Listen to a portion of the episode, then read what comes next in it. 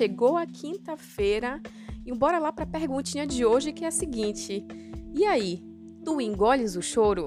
Hum, não sei se tu vais entender a pergunta, mas eu acredito que as gerações mais antigas ou as gerações mais experientes consigam entender o que eu quero te perguntar. Bora tentar visualizar. Eu vou aqui para o nosso tradicional caboquês tradutor. Pensa aqui comigo em alguma situação lá da tua infância, em alguma traquinagem que tu fizeste, e aí a tua mãe, teu pai, enfim, alguém chegou e tu levaste um ralho. Olha isso, levaste um ralho, aquela orientação, geralmente uma ordem, e te falaram o seguinte: engole teu choro, engole agora.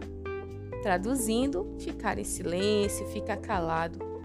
Pensando aqui já no nosso psicologuês tradutor, como é que é isso?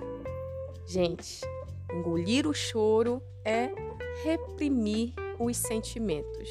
Reprimir, sufocar, abafar aquilo que tu sentes.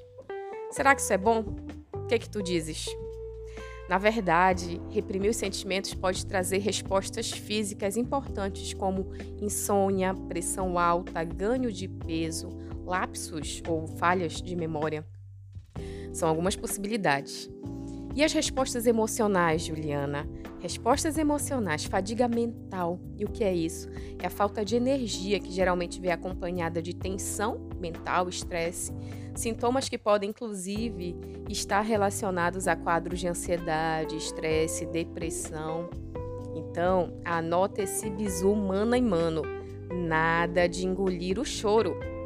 Eu sei que é difícil para a gente que vem dessas gerações mais experientes, né?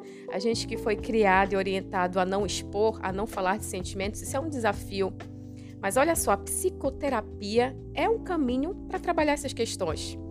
Quais seriam as estratégias auxiliares nesse caso? Escrever, escrever sobre os teus sentimentos, cantar, dançar, brincar, na verdade, buscar formas de expressar aquilo que tu sentes, guardar, reprimir, abafar sentimentos nunca é um caminho saudável. E aí, tu gostaste do que a gente pensou hoje? Tu queres me fazer uma perguntinha para eu te responder aqui na próxima quinta? Me procura lá no Instagram, arroba me manda tua perguntinha. Uma ótima quinta pra gente. Não se reprima, não se reprima.